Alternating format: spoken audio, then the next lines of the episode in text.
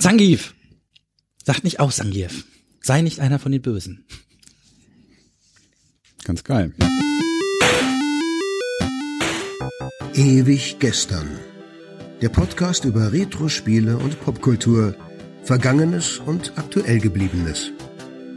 Die Retro Boys gehen mit euch der ganz großen Frage nach, war früher wirklich alles besser?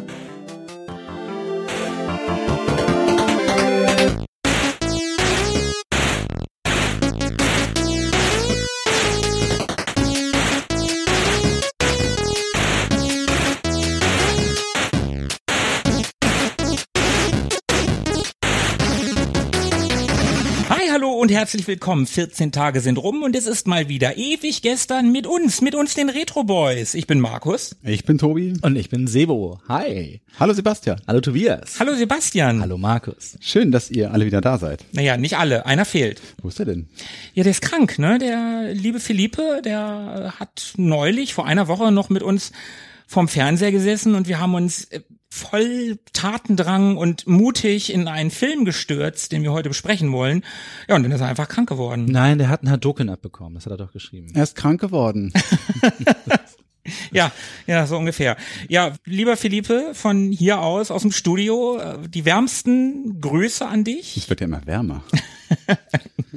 Genug Anspielungen an ein Franchise, das wir an anderer Stelle nochmal besprechen wollen.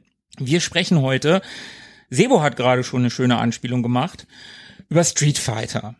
Und zwar über den 94er Street Fighter, wie heißt er? Street Fighter, the movie. Ja, die entscheidende Schlacht ist der deutsche Untertitel. Genau, und wir schauen heute mal, ob es einem so großartigen Franchise wie Street Fighter überhaupt gelingen kann, auch als Film zu überzeugen. Und der reiht sich ja so ein bisschen ein in eine Reihe von Spieleverfilmungen, die so Anfang der 90er ziemlich en vogue waren. Also wir erinnern uns alle an Super Mario zum Beispiel, aber es gab natürlich auch noch andere Ausbrüche, wie zum Beispiel Double Dragon oder Mortal Kombat. Ja, wenn ich das vorhin richtig äh, verstanden habe, war Street Fighter die zweite Videospielverfilmung. Nach den Mario Brothers. Der ganze Rest kam dann hinterher. Ich glaube Mortal Kombat kurz später. Wo hast du ja gerade gesagt? Double Dragon kam kurz danach. Double Dragon und Street Fighter waren gleichzeitig in der Produktion und der kam ganz kurz danach. Mortal Kombat dann 95. Genau. Und wir haben hier natürlich auch den schönsten Belgier aller Zeiten, Van Damme am Start. Und dem wurde auch tatsächlich gleichzeitig eine Rolle in Mortal Kombat angeboten. Johnny Cage. Und er hat sich dann für Street Fighter entschieden, Wie hättet ihr entschieden? weil er das geil fand. yeah, I see what you did there. Ja, ich hätte mich natürlich auch für Street Fighter entschieden. Ja, wer nicht? Unbedingt. Ja, ich glaube ich auch. Nimm das, Mortal Kombat. Fight! Brutality. Bevor wir loslegen, müssen wir vielleicht noch ganz, ganz kurz, also wirklich nur ganz, ganz kurz, ein paar Worte zum äh, Franchise Street Fighter verlieren, denn ich glaube, die aller, allermeisten, die uns hier zuhören, die werden schon mal davon gehört haben. Also Street Fighter ist der Name einer Fighting Game Serie, deren erster Teil 1987 von Capcom entwickelt und veröffentlicht wurde. Und der erste Teil der Reihe erschien zunächst mal auf Capcoms eigenem Arcade-Board, dem Capcom Play System, und es folgten dann so massig Portierungen auf so den ganzen gängigen Homecomputer und Videospielsystemen. C64, tatsächlich C64, wusste ich nicht. ZX Spectrum, Amstrad, CPC, Amiga, Atari ST und so weiter. Und als erstes wurde es allerdings noch unter dem Namen Fighting Street 1988 für die PC Engine herausgebracht. Und das Spiel verfügte damals auch nur über zwei spielbare Kämpfer, nämlich Ryu und Ken, hat aber ein paar Dinge etabliert, die teilweise auch eigentlich heute noch so zum Standard des Genres gehören. Du meinst doch eigentlich Ryu. Na, da äh, wird es noch drüber zu sprechen geben. Weiß wohl nicht, wie man ihn richtig ausspricht, weißt du, wie? Wer weiß das schon? Ein Mysterium, habe ich gehört, besonders Ja, für ja. Amerikaner. Das Spiel konnte alleine oder im Zweispielermodus gespielt werden und war nicht so sonderlich erfolgreich. Ja, deutlich erfolgreicher war dann der zweite Teil. Genau, und das kennen nun wirklich auch alle. Also ich kenne Street Fighter 1 oder den ersten Teil gar nicht. Habt, habt ihr das mal gespielt, Markus? ja, klar.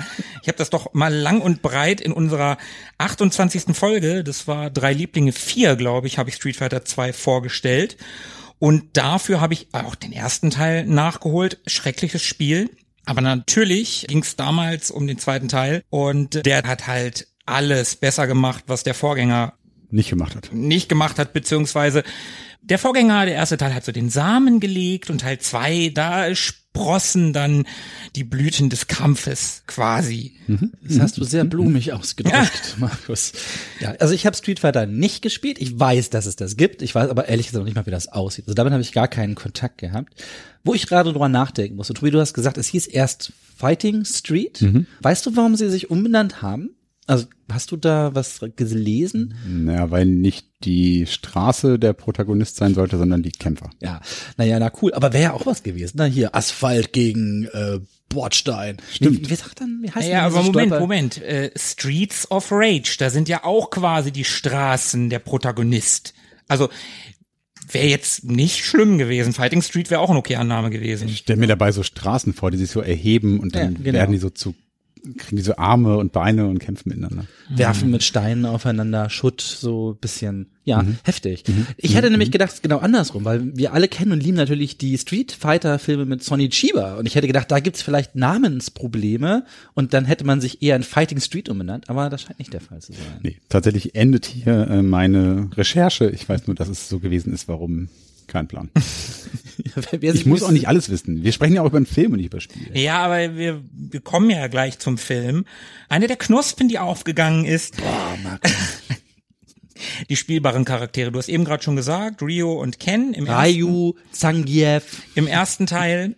Im zweiten Teil gab es, zumindest in der ersten Inkarnation, acht spielbare Charaktere. Und das waren neben Ken und Ryu noch Geil, Blanka, Chun-Li, Zangief, E-Honda und Dalsim. Die Bosse in dem Spiel, das sind der Thai-Boxer Sagat, der im ersten Teil ja auch schon Endgegner gewesen ist und da seine fette Narbe von Ryu bekommen hat. Vega, der klingenschwingende Vega, der Boxer Balrog und natürlich M. Bison. Wir haben natürlich die Namen damals alle anders ausgesprochen. Sagat, Bison. M. Bison, M. Bison. Natürlich. Mit ganz weichem S. Guile. Guile.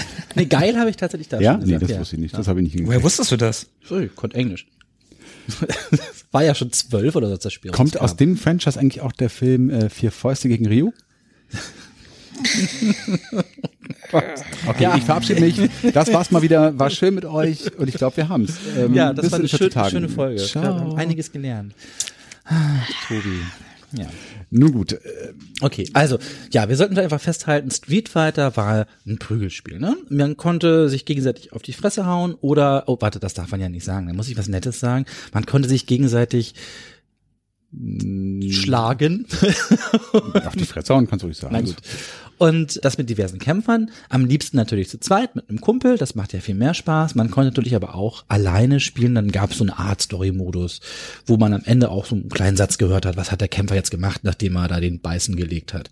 Ja, und das war's. Viel mehr Story hatte das Originalspiel eigentlich nicht unbedingt. Es gab eine bunte Reihe von Kämpfern mit ihren Special Moves. Die konnten Feuerbälle werfen, Feuer spucken, Strom, das Zeugs halt. So. Nee, du, du, du sagst es einfach so. Also eine Geschichte gab es natürlich nicht so richtig. Also ich glaube, das, was man so ein bisschen als Geschichte bezeichnen könnte, ist so das, was zu den Charakteren so ein bisschen hingelegt worden ist. Also die hatten ja schon ein sehr ähm, individuelles Sein. So, also jeder war ja so gemünzt in so eine bestimmte Richtung. Also entsprach so einem stereotypischen Charakter. Also da gab es den den Karatekämpfer und den indischen äh. Yoga-Guru, genau.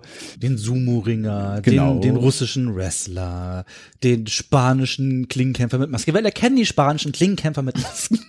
Weltbekannt. Genau, und also diese Umstände plus die entsprechend ausgestatteten Stages, in denen man gekämpft hat, die waren ja auch an die, an die entsprechenden Kämpfer, beziehungsweise die Länder, in denen sie oder aus denen sie kommen sollten, äh, nachempfunden, kam schon so ein bisschen Story auf, ohne dass es wirklich eine Story gab. Und die von dir eben ja schon erwähnten Special Moves, die wurden übrigens auch hier in diesem Spiel etabliert. Also das war neuartig, dass jedem Kämpfer hier sozusagen ein Signature Move hingelegt worden ist. Wie du gesagt hast, Blitze, Feuerbälle. Ja, genau. Den Hadoken gab schon im ersten Teil. Den konnten Ryu und Ken schon in Teil 1 machen. Das war der einzige, den ich mir merken kann. Und hier hatte dann plötzlich jeder Kämpfer eben so seinen Signature Move. Und das hat sich eigentlich auch über das Genre hinaus in andere Spiele durchaus reingetragen. Ne? Auf jeden Fall. Ja, hieß, aber hieß denn der von Geil Hurricane Punch? Sonic Boom. Sonic Boom. Sonic Ah, ja. Boom, Sonic Kick und Sonic irgendwas. The Headshot. Head, äh, the Headshot. Sonic the Headshot. Sonic das the sein Ja, wer, Finisher. wer kennt ihn nicht? Wer kennt ihn nicht? Ich dachte, er wäre Amerikaner. Naja. Naja. Belgier. Boah, alter Schwede. Oh, ich ertrage das hier nicht mehr. Gagdichte ist wirklich schon äh, bemerkenswert in dieser Folge. Und wir nehmen erst zehn Minuten auf. Wir Ja. lehnen uns an den Film an. Den kann man ja auch so, das ist auch eine ganz ernste Angelegenheit. Die wir Ja, gleich auf jeden Fall. Ja. Apropos ernste Angelegenheit, habt ihr denn, also das haben wir eigentlich in der Folge 28 schon geklärt, aber da war Sebo noch nicht dabei.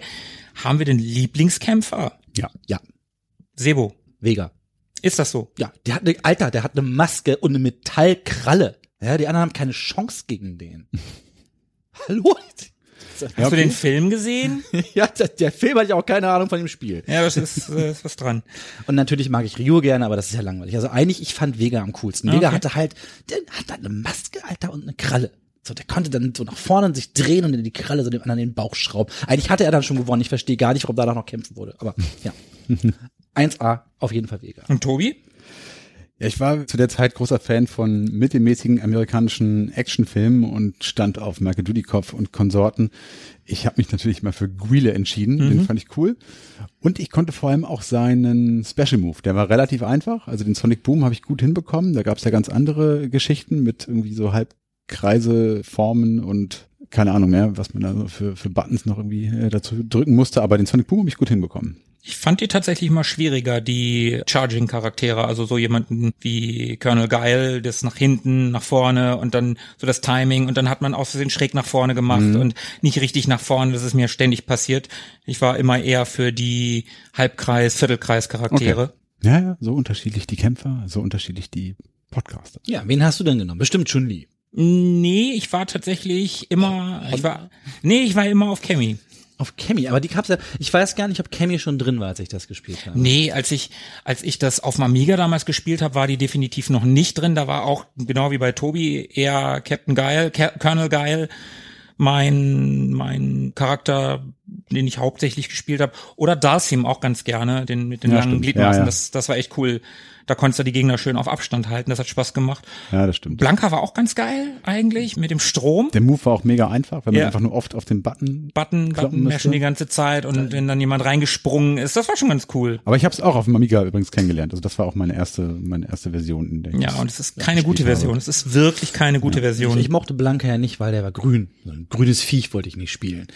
Ja, ich habe das tatsächlich auf dem Super Nintendo gespielt. Traurigerweise, ich glaube, das habe ich in der anderen Folge schon erzählt. Eigentlich habe ich mir immer einen Mega Drive gewünscht und hatte mir ja. kurz zuvor eine Zeitschrift gekauft fürs Mega Drive und da waren alle Moves drin vom Street Fighter. Und dann hatte mein Nachbar Klaas das Super Nintendo ausgeliehen und das war halt ein Super Nintendo. Und dann saßen wir halt da und mussten diese Moves übersetzen von den Pads in das andere und gucken, wie funktioniert das da.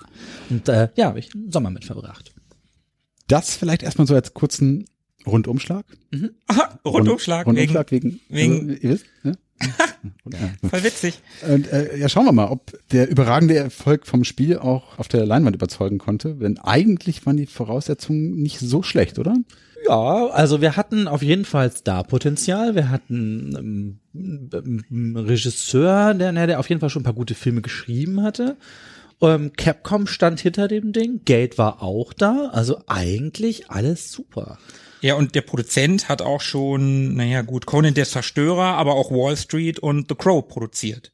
Zumindest namhafte Filme. Ja, ne? Wall Street und, und The Crow waren schon große Filme. War Crow dann so ein Hit? Ich hatte immer das Gefühl, das wäre so ein, so ein, so ein Semi-Ding gewesen. Ja, Eher so, wenn man, wenn man Gothic war, dann Ja, hat man das halt The so, Crow der hat schon so Kultpotenzial entwickelt. Also zumindest das kann man ihm auf jeden Fall zugute halten.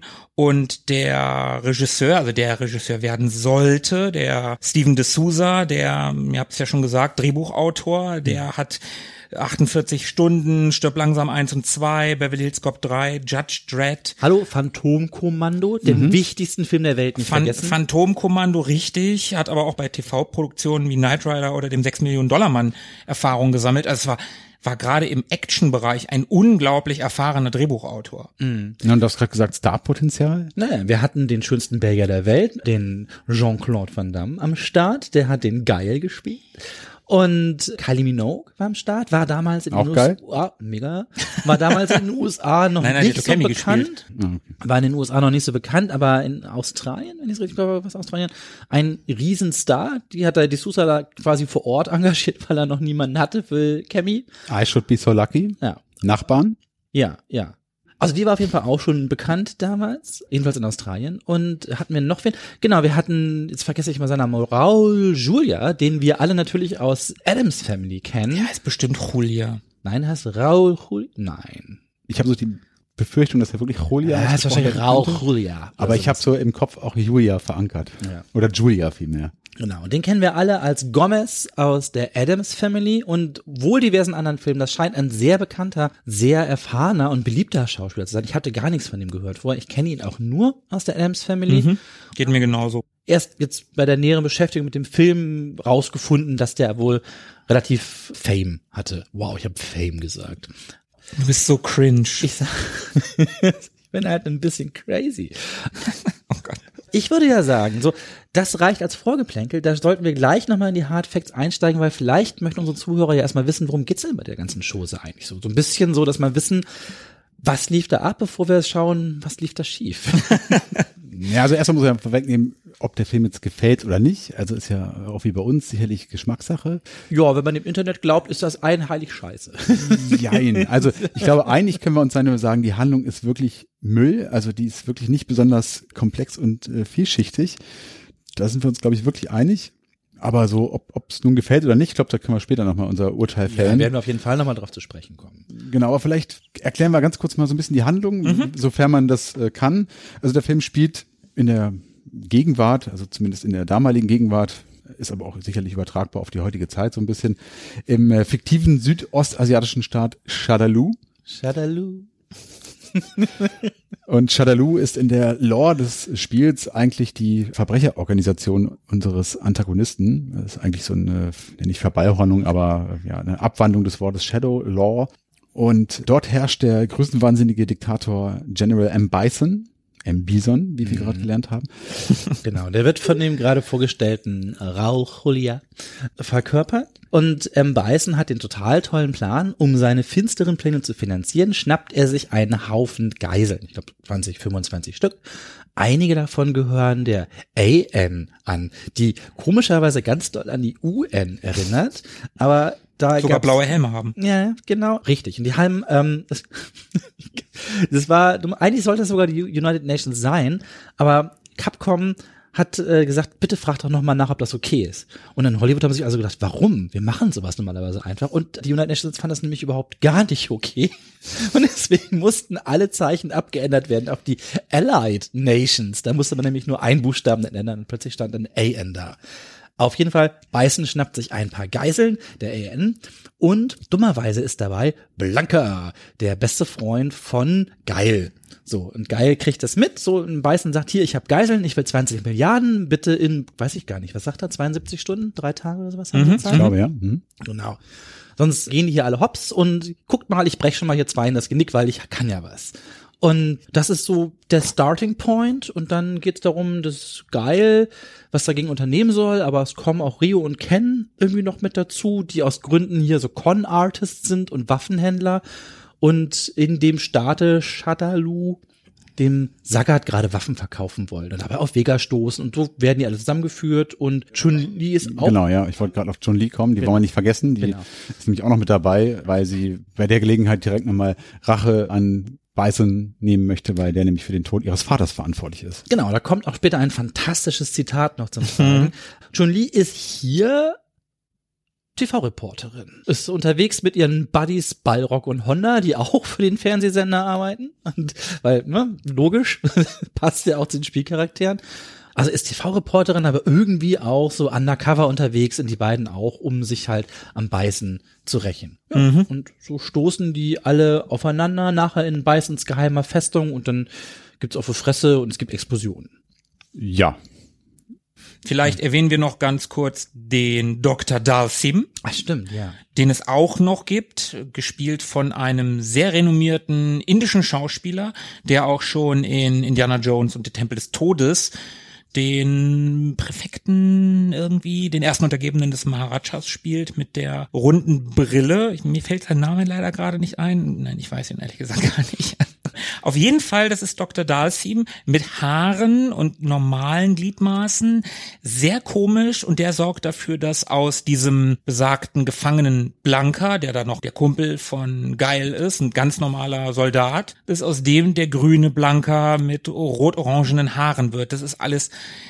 sehr wirr. Das macht total Sinn. Wenn wir nämlich genau aufpassen im Film, sehen wir A, dass Blanca mit grünem Mutagen und rotem Steroiden vollgepumpt wird. Die Steroide gehen natürlich in die Haare, das Mutagen geht auf die Haut, deswegen wird er grün mit roten Haaren. Das macht alles fürchterlich viel Sinn.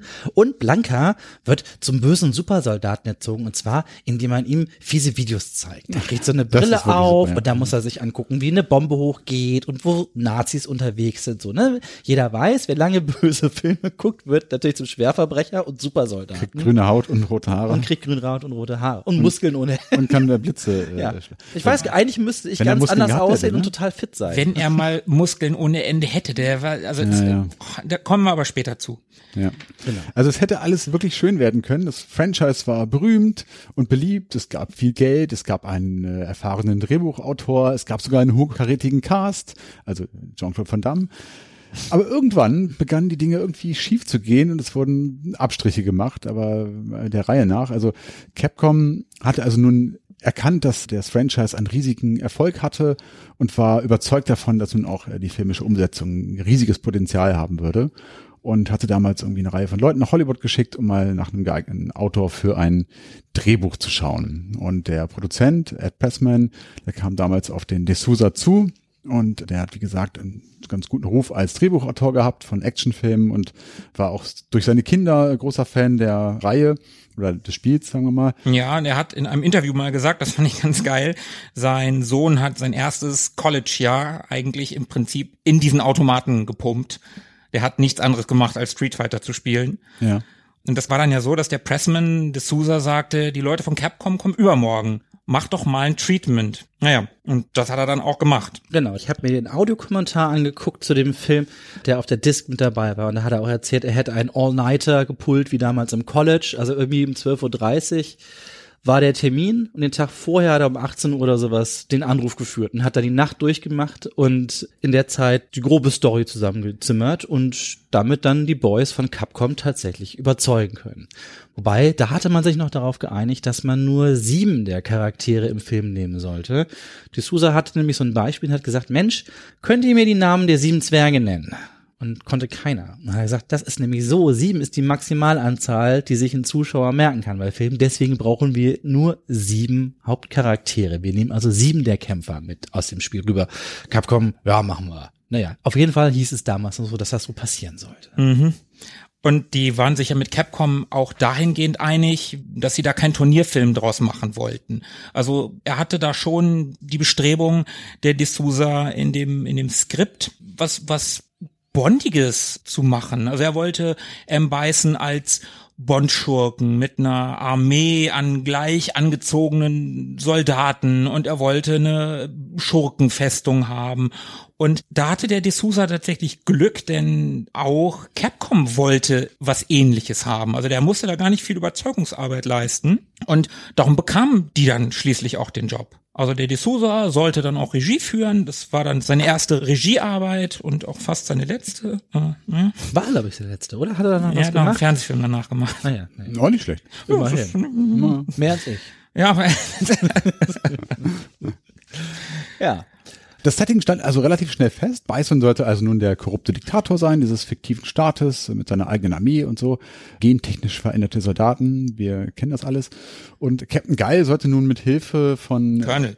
Entschuldigung. Und äh, Colonel, einfach geil. Und Colonel Geil sollte nun mit Hilfe von Ken und Rio diesen Plan vereiteln. Naja, die kam ja erst später dazu. Eigentlich sollte das ja mit Cammy zusammen machen. Und die Sachen mit Ken und Ryu, das war ja mit dem Waffenverkauf an Saget und die wurden gefangen genommen. Und das war, das war ja alles so an den Haaren herbeigezogen. Warum aus den Karateka, aus dem edlen Ryu jetzt irgendwie so ein Trickbetrüger gemacht wurde. Ja, das haben wir jetzt ja schon ein paar Mal irgendwie gesehen, dass die Spielvorlage nicht unbedingt eins zu eins passt zu dem, was wir da jetzt im Film sehen. Also der Dalsim, von dem du gerade gesprochen hast, der ist ja nun, ja. wenn man den aus dem Spiel kennt, auch alles andere als irgendwie Wissenschaftler. Und ja, Rio sieht jetzt auch nicht aus wie der prototypische Waffenhändler oder, oder Trickbetrüger. Also ist schon, schon so ein bisschen seltsam, da hat sich der D'Souza tatsächlich einige Freiheiten rausgenommen. Was eigentlich verwunderlich ist, Capcom hat ja nun dadurch, dass sie von den 34 Millionen Dollar Budget schon einen großen Batzen zur Verfügung gestellt haben. Hat einer von euch herausfinden können, zu wie viel Prozent? Nö. Nee, habe ich auch nicht, aber ein Großteil, also deutlich mehr als die Hälfte, glaube ich. Genau, soweit habe ich das auch verstanden und dadurch hatten die ja echt Mitspracherecht. Das musste ja alles über Capcom gehen. Genau, das haben sie auch eingefordert, ne? Genau, und da finde ich es halt umso überraschender, dass die so viel Freiheiten bei den Figuren hatten. Ja. Dass die da so viel ändern durften. Naja, der Film sollte halt den amerikanischen Markt ansprechen. Das war von Anfang an der Plan. Und ich glaube, Capcom hat halt gesagt, na gut, wir kennen den japanischen Markt, ihr kennt den amerikanischen Markt, ihr wisst schon, was gut ankommt. So hatte Na ich das jedenfalls verstanden. Ne? Also, dass da extra, es sollte halt ein amerikanischer Film für den amerikanischen Markt werden und dem amerikanischen Publikum gefallen. Und die will natürlich keinen japanischen Karateka da mit Ehrenkodex am Start haben, sondern die finden natürlich so einen Con-Artist ganz witzig. Ne? So, ein- so ein bisschen leichter Bad Guy, verschmitzt, aber mit einem Herz am rechten Fleck, das mag der Ami gerne. ähm, ne? Also da passt das schon zu, so die Idee, den dann so zu verkaufen. Apropos äh, Ryu, Du meinst Ryu? Ryu, die haben sich ja wirklich auch so ein bisschen in das Casting eingemischt. Also sie hatten da eigentlich einen anderen Menschen im Auge, der die Rolle spielen sollte. Die war jetzt aber nun leider schon von D'Souza mit Byron Mann besetzt worden. Aber eigentlich wollten sie einen Typen, also einen japanischen Darsteller haben namens Kenya Sawada. Der sprach allerdings kaum Englisch und war denkbar ungeeignet für die Rolle. Der hatte aber einen Werbevertrag mit Capcom und deswegen mussten sie dem irgendwie gerecht werden und haben ihn dann noch in eine ja künstlich geschaffene Rolle irgendwie mit reingezwängt, nämlich der Rolle des Captain Zawada, irgend so AN Offizier, der, Mhm. Der der, spielt eine ganz kleine Rolle, taucht ab und zu im Film mit auf, Ja. taucht dann aber tatsächlich als Spielcharakter im Street Fighter The Movie The Arcade Game auf. Ach, echt? Ja, da gibt's Okay. ihn dann als neuen Charakter. Ah, witzig. Ich habe gelesen, dass der Savada dem Byron Mann, also dem Darsteller von Ryu, die ganze Zeit böse Blicke zugeworfen hat, weil der halt eigentlich Ja. Ryu spielen sollte. Und dieser Werbevertrag war ja wohl so, dass Savada in Japan auf Veranstaltungen und so tatsächlich den Ryu gegeben hat, ähnlich auf, auf Messen und so ein Kram. Also daher kommt das wohl Okay. im Ursprung mal. Bei Jean-Claude Van Damme allerdings waren sie sich einig, also Capcom hatte sich da auch genau ihn für die Hauptrolle gewünscht und der hat zusammen mit Raúl Julia schon einen sehr, sehr großen Teil des Budgets eingenommen. Also alleine Van Dammes Gage betrug damals acht Millionen Dollar. Da vielleicht auch nochmal ganz kurz, weil wir gerade schon drüber gesprochen haben, Amerikanisierung. Ne? Normalerweise, wenn wir an Street Fighter denken, denken wir ja eigentlich auch erstmal an Rio. Ne? Der ist auch oft auf dem Cover, der ist, glaube ich, auf dem Titelscreen auch zu sehen. Das ist ja eigentlich genau die Aushängefigur. Warum jetzt geil? Weil geil der Amerikaner ist. Klar. Ne? Da sehen wir also amerikanischer Markt und natürlich, wer könnte besser einen prototypischen amerikanischen Helden spielen als ein verrückter Belgier, der sich die ganze Zeit zuguckt und echt nicht so gut Englisch redet. Ja, man muss sagen, er war damals wirklich auf dem Peak seines Erfolgs. ne? Er hatte Time Cop gerade hinter sich gebracht. Ja, das war mega der schon mega viel Geld eingespielt hatte. Er war aber auch vielleicht nicht ganz so, aber durchaus sehr erfolgreich mit einem anderen, was er gemacht hat. American Kickboxer, Bloodsport. Bloodsport und so weiter. Er war der war schon, war schon ziemlich, ziemlich äh, en vogue gerade. Ja, zu er der war. Zu dem Zeitpunkt wohl der größte Actionstar Ja, weltweit. Also er war wirklich Peak gerade. Ist aber nicht nur das mit dem Amerikanisieren. Auch Hasbro hatte da noch ein Wörtchen mitzureden, weil die die Rechte an dem Spielzeug hatten. Und die wollten aber die Molds der G.I. Joe-Reihe nehmen. Hör, erklär doch mal unseren nicht so englischsprachigen Zuhörern, was ein Mold eigentlich ist. Eine Gussform, sage ich jetzt einfach mal. Ein Service der Retro Boys. Nur für euch. Genau, und das war halt noch ein weiterer Grund, warum Geil dann die Hauptfigur wurde, weil es ist halt tatsächlich ein bisschen komisch, ne? Wie du gerade schon sagtest, es ist immer Ryu auf dem Cover. Es ist auf dem Titelscreen, der berühmteste Titelscreen von Street Fighter 2 Turbo oder Super Street Fighter 2, das ist immer Ryu, wie er seinen Hadouken auflädt. Ja. Genau. Und nun waren also sehr viele Dollars schon draufgegangen für das Budget dieser, ja, dieser hochkarätigen Stars, also Julia und Van Damme, sodass gar nicht mehr so viel Kohle übrig geblieben war für den restlichen Cast. Also wir können hier noch mal kurz Kylie Minogue erwähnen, die auch eher zufällig an ihre Rolle kam, nämlich die Rolle der Cammy. Mhm. Und zwar war das, der D'Souza war auf dem Weg nach, ich glaube, was Thailand? Nee, das muss Australien Ich glaube, er ist nach Australien geflogen. Ja, aber ich dachte auch, aber er war auf dem Weg nach Australien und er hatte immer noch niemanden für die Rolle der Cammy gefunden.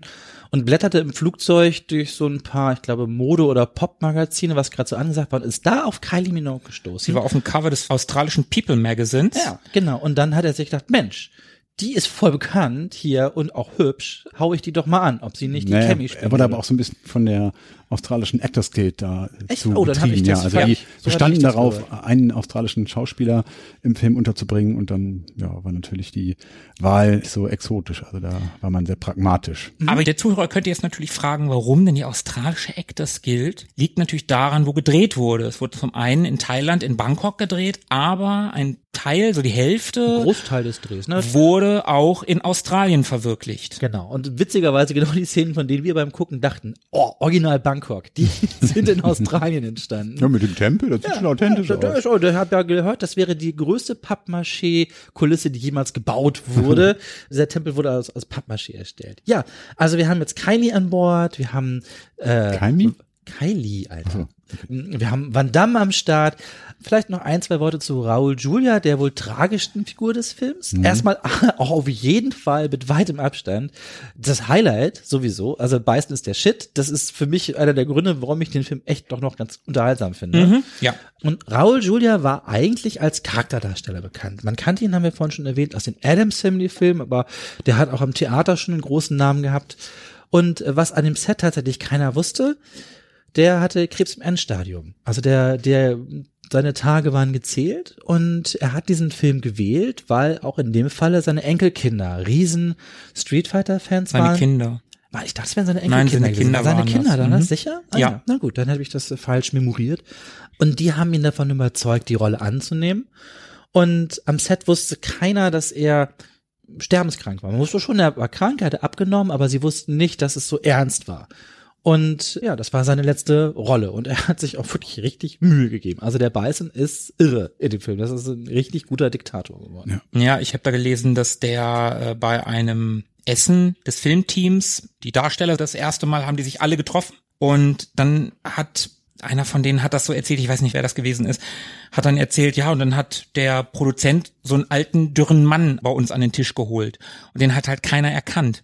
Und das war halt der Raul Julia und der war halt abgemagert von der Chemotherapie. Also die Maskenbildnerin hat gesagt, der sieht aus wie ein Skelett, was schon ganz schön krass war. Und damit haben die natürlich ein, also so tragisch wie es ist, aber auch das Filmteam, die ganze Planung des Films hat dann natürlich ein Riesenproblem gehabt, weil der Regisseur de Souza hat gewusst, ey, so so können wir nicht drehen. Wir können mit dem keine Nahaufnahmen machen. Der sieht einfach furchtbar aus. Zehn Wochen waren übrigens veranschlagt insgesamt.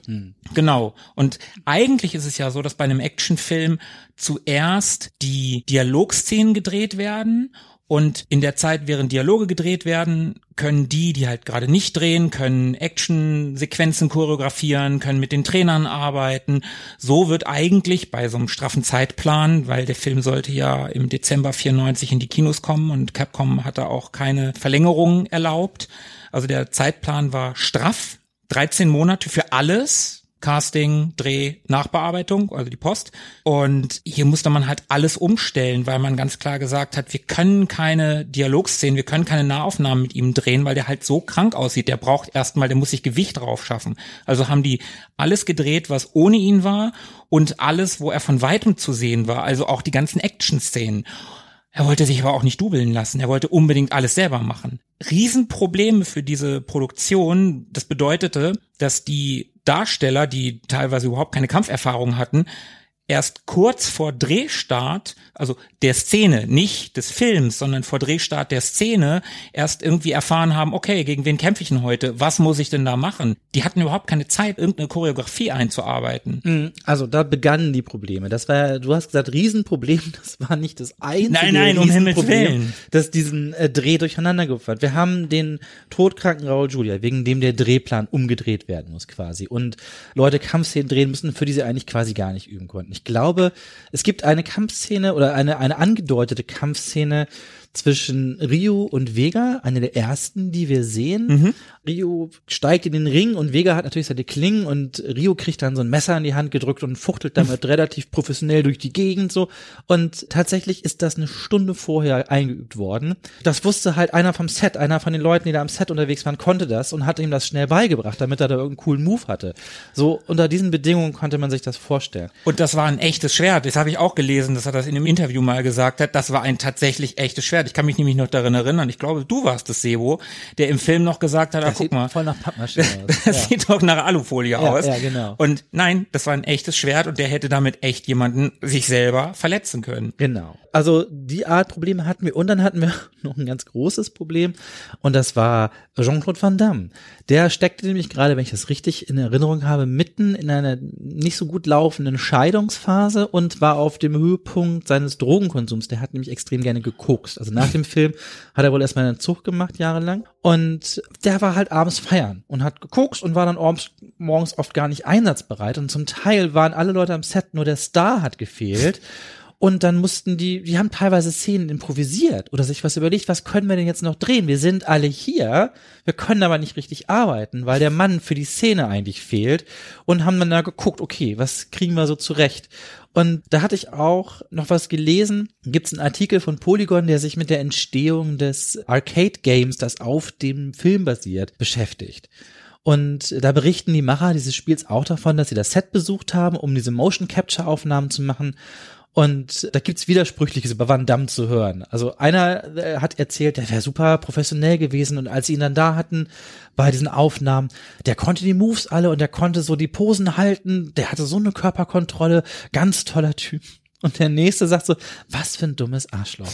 So, da haben die wir haben zwischen euch oft nichts zu tun gehabt, weil die Schauspieler alle beschäftigt waren und haben dann beim Dreh zugeguckt und dann meinen, sie hätten eine Szene gesehen, da hätte der Van Damme gegen einen Schergen quasi gekämpft und dem wäre immer seine Mütze runtergefallen beim Kämpfen. Und die sollte halt draufbleiben. Und nachdem das dreimal nicht geklappt hat, ist Van Damme ausgerastet. Er hat gesagt, ob man dem Typen nicht einfach die Mütze anklebe oder an den Kopf tackern könnte, so würde er nicht mehr drehen, ist für anderthalb Stunden in seinem Trailer verschwunden, hat sich besoffen, während niemand weiter drehen konnte. Wahrscheinlich hatten alle große Angst vor ihm und haben deswegen da so widersprüchliche Aussagen getroffen. Ja, sie haben dann, dann hat der Typ nämlich erzählt, warum die Aufnahmen mit Van Damme für das Motion Capturing so gut geklappt haben, war nur, weil sie da noch einen PR-Typen dabei hatten, der selbst riesen Van Damme-Film war, alle seine Filme kannte, alle seine Moves kannte und ihm durchgehend Honig um den Mund geschmiert hat. Und das sein Ego -Pult. Deswegen hat Van Damme so gut funktioniert, deswegen, weil er die ganze Zeit sein Ego gestreckt hat. Ja, und dann äh, hätte ich natürlich auch Bock.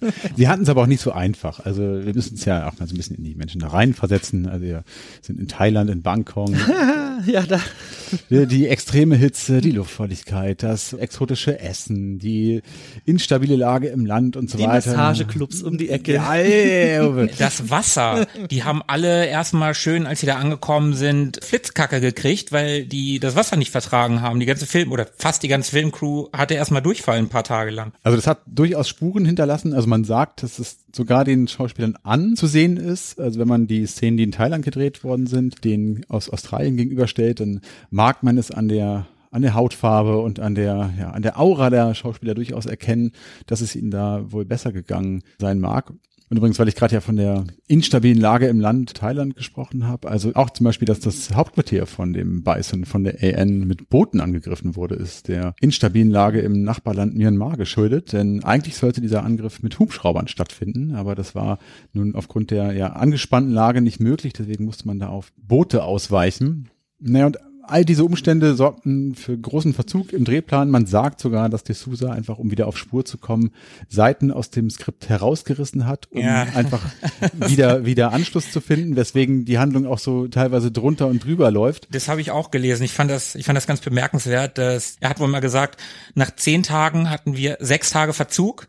Und dann hat er tatsächlich sich das Drehbuch geschnappt und, ne, wie du gerade sagtest, einfach Seiten rausgerissen und gesagt, oh, jetzt geht's wieder. Ja, ist mir nie aufgefallen ist mir nicht aufgefallen.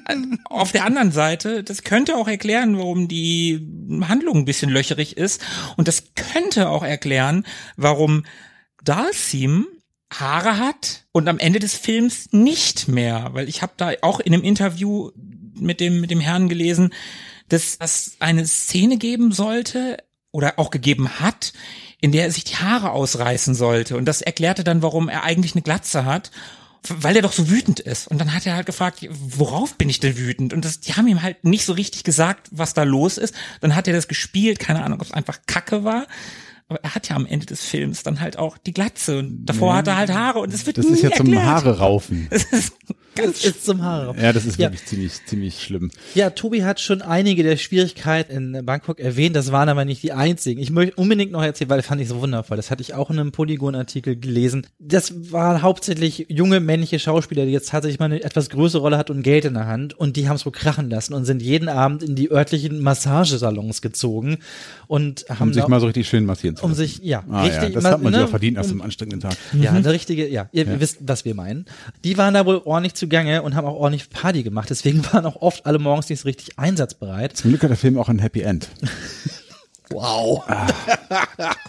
Also okay. für alle, die jetzt nicht wissen, was los ist, hört einfach unsere Emanuel oder unsere Larry-Folge, da wird es noch schlüpfriger. Genau. Und dann gab es noch ein zweites Problem. Ich weiß gar nicht genau, was das ist, aber ich hörte die Soundstage. Das ist, glaube ich, das, wo man aufnimmt, also das, wo man dreht.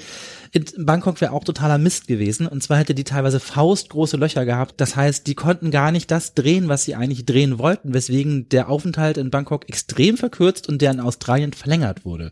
Man ist also viel schneller abgezogen, als man eigentlich wollte, weil die Umstände einfach so mies waren, dass mhm. da nicht viel. Und nur damit wir den Faden nicht ganz verlieren, also Dabei hätte Jean-Claude eigentlich gar nicht nötig gehabt, durch die Massageclubs zu tingeln, denn was wir noch nicht erwähnt hatten, er hatte während der Dreharbeiten eine kleine Affäre mit unserer lieben Kylie Minogue, also wovon keiner so richtig was mitbekommen hatte. Es war aber immer in, in der Gerüchteküche, jahrelang und 2012 hat er das in dem Interview bestätigt. Sie hat nie darüber geredet. Äh, ja, kann ich von ihrer Seite aus verstehen, aber er What hat, happens in Bangkok stays in Bangkok. er, hat, genau. er hat in dem Interview gesagt, hey, Kylie Minogue, tolle Frau, also er hat es gentlemanmäßig ausgedrückt in dem Interview, er hat zwar bestätigt. Und ja, ist natürlich nicht so cool. Seine, seine neue Frau war halt auch da und alles nicht so cool. Aber ja, Kylie Minogue, ja, ist nicht ganz unverständlich. Ja, so 1994. Hm. Ich weiß, was du meinst. Die war auch sehr, sehr beliebt da am Set übrigens. Also während ja dort Jean-Claude da von Star-Allüren umgeben irgendwie sich nicht so richtig beliebt gemacht hat. Der war eine Diva. Genau, war das bei Kylie aber genau das Gegenteil. Also die war sehr, sehr bemüht und sehr, sehr beliebt und die hat teilweise sogar sich so sehr um ihre Crew gekümmert, dass sie da einen Club angemietet hat und irgendwie die ganzen Drinks bezahlt hat, irgendwie weil die Crew, das Team dort irgendwie so eine schwere Zeit hatte. Also die war da doch sehr, sehr angesehen. Der Raul Julia ebenfalls, der war auch sehr beliebt und wurde von vielen regelrecht als richtiger Schauspieler bewundert. Also der war ja nun als einziger dieser ganzen, dieses ganzen Casts irgendwie sowas wie, eine, wie ein richtiger Schauspieler und hat sich dabei aber auch nie so aufgeführt. Also der war einfach genau das Gegenteil von Jean-Claude. Kann man gar nicht unbedingt sagen. Die Darstellerin von Chun-Li, die Ming-Na Wen, die war auch eine richtige Schauspielerin. Die hat richtig Schauspielerei studiert, die hat Shakespeare gespielt am Theater. Also waren nicht alle, aber klar, der Julia, der war natürlich sehr viel erfahrener. Ne? Sie war ja sehr jung damals. Ja. Hm. ja, also wie gesagt, also richtig motiviert waren wohl nicht alle. Ich hatte noch gelesen, auch aus diesem Artikel über das Arcade Game.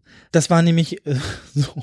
Die sind da eigentlich hingeflitzt, um Videoaufnahmen der Leute, in, also der Schauspieler in Kostümen zu machen. Dafür waren zwei Wochen veranschlagt. Die hatten neben dem Drehort, das war auch in Australien, hatten die so ein Set aufgebaut mit einem Bluescreen und wollten eine Aufnahme machen. Zwei Wochen sollte das dauern. Was aber passiert ist, ist, dass der Chef von Capcom vorbeigekommen ist währenddessen und eine Rede gehalten hat und erzählt hat, wie erfolgreich Capcom mit dem Street Fighter Franchise wäre und sie hätten schon über eine Milliarde damit eingenommen. Und da hat es plötzlich bei allen Schauspielern im Kopf kurz Klick gemacht und sie sagte, Moment mal, wie viel Geld hat Capcom damit eingenommen? Und wir sind beteiligt an einem Street Fighter Film und einem Spiel. Warum kriegen wir nicht mehr Geld? Dadurch hat sich die Aufnahme für das Spiel von zwei auf sechs Wochen verzögert, während alle Schauspieler nachverhandelt haben und dann so nach und nach reingetröpfelt sind für ihre Aufnahmen. Und währenddessen hing die Crew halt da rum. Ne? Capcom hat das zum Glück bezahlt. Die sechs Wochen aber, die hatten halt auch viel Kontakt mit den Schauspielern und dem Dreh. Und einer hat halt berichtet, er hätte den Ken-Schauspieler gesehen und die waren eigentlich zu verpflichtet, ich glaube, jeden Tag zwei, drei Stunden Sport zu treiben, um ihren Körper fit zu halten. Und er meinte, naja, ich kam da rein und der war auf so einer Treadmill und ungelogen die war auf Spazierganggeschwindigkeit und er hat dabei Schokoriegel gegessen. also so richtig hoch war die Motivation, glaube ich, nicht bei allen. Sehr schön. Du hast ja gerade schon den Raul Julia erwähnt und dass er als einziger richtiger Schauspieler bewundert wurde am Set. Ja, wir haben ja auch schon seine traurige Geschichte ein bisschen, bisschen gerade erwähnt und seine Familie war während der ganzen Zeit auch am, am, am Set beziehungsweise immer in der Nähe und er hat sehr viel Zeit auch abseits des Sets mit seiner Familie verbracht, wohl wissend, dass er wohl, naja, unter Umständen nicht mehr viel Zeit hat. Hm, also er hat den, den Thea die Theateraufführung, also die Aufführung des Films nicht mehr miterlebt. Genau, mhm. genau. Der ist vorher leider verstorben, hat aber, ne, du hast es gerade schon gesagt, Sebo sehr, sehr motiviert seine Rolle gespielt, hat die ganzen Gestiken, er hat sehr viel bei Mussolini abgeguckt. Hm, Mussolini und Hitler, glaube ich, war auch sogar mit dabei. Ich habe hauptsächlich Mussolini gesehen. Die, die Großen im Business. Im, Im Diktator-Business, ja. ja, ja, genau, genau, genau. Genau, und äh, wenn wir jetzt schon bei Diktatoren sind, dann können wir auch gleich sagen, Diktatoren sind ja eher für Erwachsene, ne? Das ist ja eher nicht so für Kinder. Der Film sollte aber ein PG-13 bekommen. Das war von allen so festgelegt. Also Capcom wollte ein PG-13, der D'Souza hat auch auf PG-13 gedreht. Dann gab's ein Schulmassaker kurz bevor der Film eingereicht wurde und die MPAA wurde sehr rigoros und der Film hatte plötzlich ein R-Rating. Und das war ein Riesenproblem. Der Film wurde neu geschnitten. Der D'Souza hat äh, alles an Blut rausgenommen aus dem Film, was ging. Mhm. Und eine ganz entscheidende Szene ist jetzt auch nicht mehr mit drin. Eigentlich sollte nämlich Vega sterben und zwar durch seine eigene Klinge. Ja, er wurde von seiner eigenen halt, ne? Klinge aufgespießt. Das ist also auch, der stirbt dann halt nicht. Genau. Und dann haben sie den nochmal eingereicht und da hat er wieder ein R bekommen und dann haben sie noch mehr rausgeschnitten. Also haben wir, haben den wirklich echt blutleer. Also die haben Treffer rausgeschnitten und dann hat er plötzlich ein G gekriegt. Also das ist quasi eine Freigabe bei uns ab sechs, wirklich für jeden oder vielleicht sogar ab null. Ich glaube sogar ab nuller Freigabe, ja. Und das ging natürlich gar nicht, weil Teenager gehen nicht in einen Film, der ein G-Rating hat. Und Teenager sind ja die Hauptzielgruppe dieses Films gewesen. Also gab es einen Nachdreh, in dem Jean-Claude Van Damme irgendwas mit Shit nochmal erzählt. Und dann haben sie ihr PG-13 gekriegt. Mhm.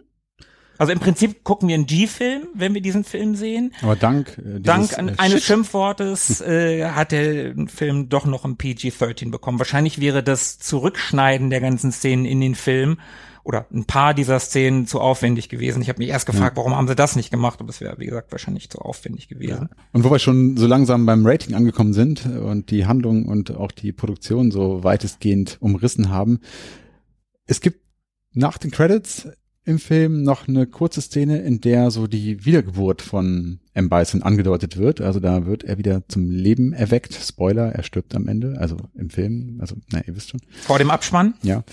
Und äh, das wurde tatsächlich aus Respekt in der Kinofassung nie gezeigt. Mhm. sondern hat nur seinen Weg in die VHS und äh, DVD-Fassungen gefunden. Genau. Stattdessen haben wir, oder das ist glaube ich als auch noch dabei, dieses Vaya con Dios, Juan, ne? Das steht am Ende noch da. Das weiß ich gar nicht mehr. Ja. Ja, Doch, der, als, die als haben, Widmung. Genau. genau, die haben ihm den Film tatsächlich auch ah, okay. gewidmet. Mhm. Okay. okay, also der Film war sehr, sehr erfolgreich. Haben wir gerade schon so rausgehört. 100 Millionen Dollar hat er eingespielt. Über. Ja, muss, muss man an der Stelle vielleicht nochmal echt betonen, weil die Kritiker waren nicht sehr zimperlich mit dem Ding. Eindimensional, grotesk, vorhersehbar, überzeichnet. Also all das waren so Attribute, die dem Film hier zugeschrieben worden sind und sie haben natürlich auch recht damit. Mhm trotzdem monetär sehr, sehr erfolgreich. Und das haben wir wahrscheinlich nicht zuletzt auch Jean-Claude Van Damme zu verdanken, der, wie gesagt, auf seinem absoluten Peak war zu dieser Zeit und die Leute quasi mit ins Kino gezogen hat.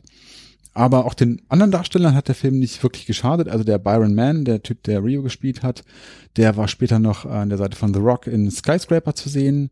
Und deine eben erwähnte Ming Na Wen, ist äh, mittlerweile im Marvel-Universum angekommen, wenn auch nur in der Webserie Agents of Shield. Ja, nee, nee, auch im Star Wars-Universum ist sie angekommen. Die, Bei, äh, stimmt. The Mandalorian ja, und Boba Fett. Stimmt, The Book stimmt. of Boba Fett. Da ja. spielt sie die Partnerin von Boba Fett. Genau, also im Grunde haben die allermeisten wahrscheinlich keinen großen Schaden davon getragen. Und auch Jean-Claude Van Damme hat ja seinen Frieden gemacht mit sich und dem Film. Der hat es ja in seinem epischen Werk JCVD äh, so beichtstuhlartig so ein bisschen verarbeitet und äh, ich glaube, heutzutage er nimmt sich auch selber nicht so richtig ernst, ist in Werbespots und Talkshows unterwegs und äh, nimmt sich da ja auch gerne selber auf die Schippe, also nicht nur mit seiner Rolle aus Street Fighter, sondern auch aus Karate Tiger oder Bloodspot oder so. Also ich mag den nach wie vor, also wahrscheinlich ist er jetzt auch erträglicher und sympathischer als zu, zu äh, Street Fighter Zeiten. Ja, davon bin ich auch überzeugt. Und ähm, insofern glaube ich, haben die meisten Darsteller tatsächlich alles richtig gemacht. Also das einzig Tragische bleibt im Prinzip ja die Geschichte um Raúl Juliá. Jetzt hast du schon das Tragische, aber einen Stern hast du vergessen. Wir können ja nicht Kylie Minogue vergessen. Ich meine, die ist ein Weltstar geworden. Wenn es auch nur, ich mache wieder äh, mit meinen Krallenhänden mhm. hier Gänsefüßchen in die Luft, auch wenn es nur in der Musik ist, aber die ist halt Megastar. Ne? Auf jeden Fall. Also ja, auch bis heute wahrscheinlich. Ne? Ich habe es nicht so also auf dem Schirm, in, aber in den letzten Jahren gefühlt ein bisschen, bisschen ruhiger um sie geworden, aber in den in den Nullerjahren bist du an der ja nicht vorbeigekommen. Ja, definitiv. Mhm. Ja. Aber so richtig gestanden haben die Leute in dem Film nicht, jedenfalls nicht die richtigen Sternchen. Capcom hat eine Premiere organisiert in ihren USA Hauptquartier in Silicon Valley und hat eingeladen und da ist weder Jean-Claude Van Damme noch Kylie Minogue. Keiner dieser Leute ist erschienen. Ich glaube, Ken und Rio waren da so ein bisschen so die B-Besetzung von dem Film eigentlich. Mhm. Aber äh, vielleicht konnten die nicht. Ja, wer weiß, aber ich sehe auch gerade, West Study war auch nicht da, also der Typ, der Sagat gespielt hat, war nicht am Start. Und hier steht nur, it was like the dude who played Honda was there. Und äh, MC Hammer, haben wir noch gar nicht erwähnt, hat oh ja. auch ein Lied gemacht für den Soundtrack des Films. Der war eigentlich auch verpflichtet, dort irgendwie aufzutreten. Das hat er absolviert, indem er mit seinem Auto vorgefahren ist, die Türen aufgemacht hat, seinen Song laufen ließ, damit seine Quote erfüllt hat und wieder abgefahren ist. Das wurde von einem von dem örtlichen als MC Hammer did a Drive-By äh, bezeichnet. Also die standen alle nicht mehr so hinter ihrem Werk, ja, nachdem das guck mal, guck mal, Elternabend, äh, Verabredungen, zum Essen eingeladen, krank, also Friseurtermin? Friseurtermin, ihr kennt das doch. Aber also. Sebo, du hast gerade die Musik erwähnt, also zumindest MC Hammer. Ja, der hat den Hip-Hop-Soundtrack, den Film. Ja, die Songs, okay, aber der Soundtrack an sich, der ist ja echt vergessenswert. Markus, wir reden hier von einem Film für die amerikanische Teenie-Audience. Die möchte nicht Spielgedudel haben, die möchte einen fetten Hip-Hop-Soundtrack mit angesagten Stars der hier aktuellen Zeit. Das kannst du ja auch machen. Das kannst du ja auch machen, aber du hast doch auch einen Score. Du hast ja nicht nur einen Soundtrack, der aus Songs besteht, du hast ja auch einen Score. Und dass du die Mucke aus dem Spiel nicht mal irgendwie verwurstest durch ein Orchester oder so, das ist eine Frechheit.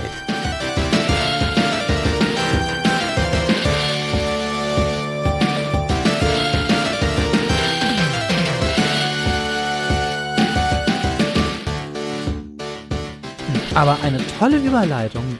Kein Soundtrack des Spiels im Film. Aber was bleibt uns denn im Film vom Spiel? Gibt es denn Sachen, wo wir sagen, Mensch, das ist gut getroffen, das hat's gut geschafft, hier ist der Film on point und gibt es Sachen, die krude und krass abweichen? Ich steige vielleicht einfach mal ein, so als Appetizer. Ich fand zum Beispiel ganz cool, im Film haben alle andere Jobs. Ich glaube, das haben wir am Anfang schon kurz erwähnt. Ne? TV ist das jetzt gut? Ich komme ja dahin. TV-Reporter und sowas. Ich denke mir, was ist da denn los? Aber am Ende des Films ist es organisch dazu gekommen, dass aus Gründen alle Charaktere tatsächlich in den Klamotten oder in, wie sagt man, in ihren Uniformen oder so, die wir aus dem Kostüm, die wir Kostümen, die wir aus dem Spiel kennen, dastehen. Sogar Dazim schafft es, die Jahre zu verlieren, eine Metallkette um den Hals oder einen Metallring um den Hals zu tragen, weil er war ja Gefangener. Ja, aber Cammy ähm, hat's nicht so richtig geklappt. Ne? Ja, ja, Cammy hat ein bisschen mehr an, als wir es gewohnt mhm. sind. Die hat eine, halt eine Hose an, PG-13 wahrscheinlich. wahrscheinlich wurde die dann auch Nachdrehs angefordert. Ken und Rio werden äh, eingekleidet, die schmuggeln sich nämlich irgendwie ein in ähm, Bisons Basis und bekommen dann Outfits, die genauso aussehen wie die aus dem Spiel. Die hat sonst keiner an, aber die beiden. Und Balrog schält sich auch so nach und nach aus Gründen aus seinen Klamotten und trägt halt seinen, seinen lilanen Sportoutfit. Ja, ich bin nämlich Boxer. ja, genau. Und Honda wird halt ausgepeitscht und dann verliert er halt sein Hemd und dann steht er doch in der Hose da, die wir gewohnt sind. Und ja gut, die, oh ja, und wichtig, wir haben ihn gar nicht erwähnt, einer der wichtigsten Charaktere natürlich T-Hawk taucht auch auf und wird deutlich dadurch gemacht, dass er Indianer ist, weil er ein Stirnband ja. anzieht und erwähnt, ja, das wäre so sein Glücksstirnband. Ja, sie hätten lieber Pierre Brice engagieren sollen. also, also, ähm, ja, also die Kostüme tauchen immerhin irgendwie auf. Da kann man nichts sagen. Ja, das stimmt. Da, da gebe ich dir recht. Von, von den, von den Charakteren, wie sie dargestellt werden im Sinne von, wie sie gezeigt werden. Das war im Großen und Ganzen schon ganz okay. Du kannst so eine Frisur wie geil im Original hat nicht in einem Realfilm bringen. Das, Das ist schwierig. geht einfach die Brusthaarfrisur von Zangief aber schon. Die war on point. Die war on point. On ja, fleek, aber, aber, aber man hat doch ein ganz bisschen gesehen, dass es aufgeklebt war. Es hatte so, so Dieter Thomas Kuhn Vibes. aber, ne? aber ein Ich war von schönes Mus Detail. ja, ich, das ist auch ein schöner Mann. Ich war einfach von seinen Muskeln so abgelenkt da. Ich bin nicht so aufs Brusthaar gegangen. Aber so im Großen und Ganzen, das, das war schon nicht bei all, nicht alle waren gut getroffen. DJ habe ich erst erkannt, als ganz am Ende jemand seinen Namen gesagt hat und der taucht ja im Film immer mal wieder auf. Aber so im Großen und Ganzen war das schon okay. Ja, das, Vega auch toll getroffen. Das war, das war, Vega, Vega auf jeden Fall. Sehr, sehr gut getroffen. Sagat. Im Großen und Ganzen, ich fand auch, ja, der Darsteller von Sagat war auch sehr, sehr gut. Der war gut getroffen. Bisschen zu alt, fand ich. Nö, finde ich nicht. Doch, also ich hatte, hätte mir den äh, jünger Echt? vorgestellt. Ich habe Sagat auch immer so eher älter im Kopf. Ja? gehabt. Ja. Ja. Alt und ölig. Ich, ich fand ihn, ich, ich fand ihn gut. Das hat gut funktioniert. Beißen. Beißen ist für on mich, point, oder? ist Also- für mich, nein, er ist ein bisschen mehr Comic Relief als im Spiel. Ja, er hat natürlich auch kein wandelnder Muskelberg. Das muss man auch Ja. sagen. Ne?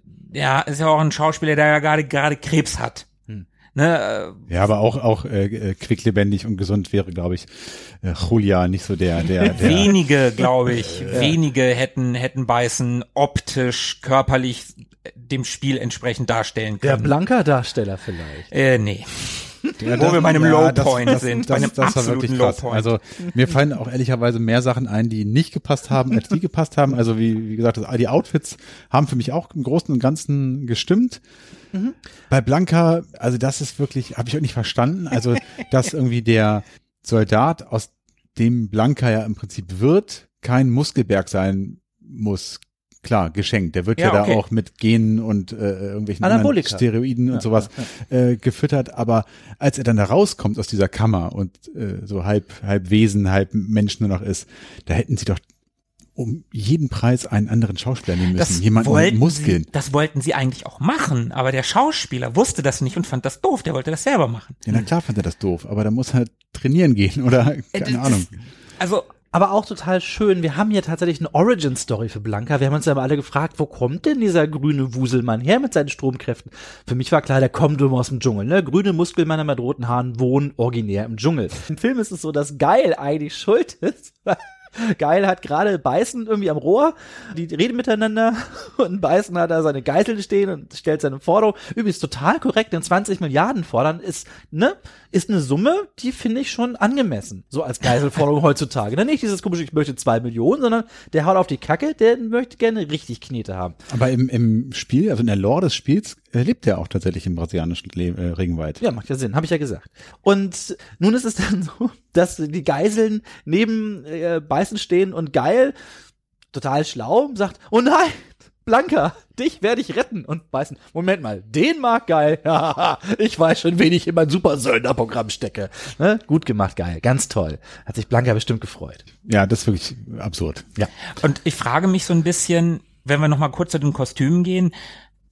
Ja, die AN ist blau, Blauhelme, Ja, aber wir haben Blau gegen Rot. Ist aber, ganz klar aber, aber wir haben gerade Cammy, die eigentlich ein grünes Outfit hat, und auch Geil, der eigentlich ein grünes Outfit hat, haben hier beide blaue Outfits. Ist doch auch ein bisschen doof. Sind doch Soldaten, die können doch grüne Outfits tragen. Ja, na gut. Vor allen Dingen, wenn sie in den Dschungel gehen. Jetzt haben wir über die Outfits gesprochen. Ein anderer wichtiger Punkt bei Street Fighter, haben wir ja schon gesagt, Street Fighter hat sie eingeführt, die Special Moves. Wie ist das denn mit den Special Moves im Film?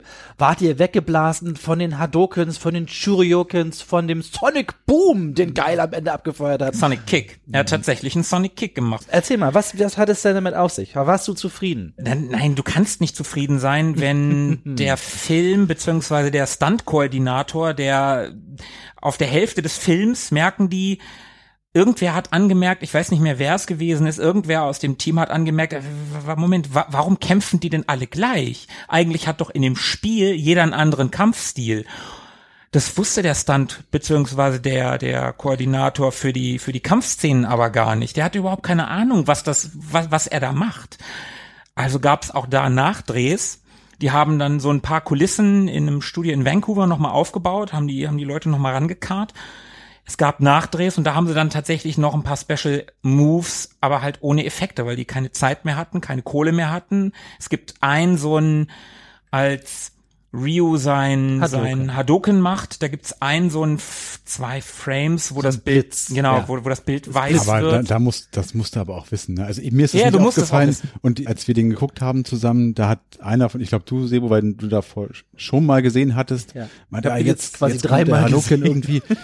Mir wäre das nicht aufgefallen. Also keiner dieser Special Moves äh, wäre mir tatsächlich aufgefallen, wenn ich, Ich glaube, es ist auch erst aufgehört, nachdem ich gemerkt habe, guckt mal, da sind keine Special Moves drin. Und dann saßen Philippe und Max gesagt, doch, doch, hier, guck mal, das ist der, der Superkick, Ja, den genau, mal genau, macht genau, und stimmt, hier sind stimmt, Hondas Hände am Start. Blablabla. Und äh, wie gesagt, den, den äh, Sonic Kick von Geil, den sieht man auch auf jeden Fall. Und selbst der, ich habe keine Ahnung, wie der Angriff von M. Bison heißt, wo er zu so einer menschlichen Rakete wird. Selbst den haben sie ja mit seinen Antigraff-Schuhen erklärt. Genau, der hatte plötzlich so einen super Anzug, der das konnte. Ne? Im Spiel hat Bison ja so psychotelekinetische Kräfte Mhm.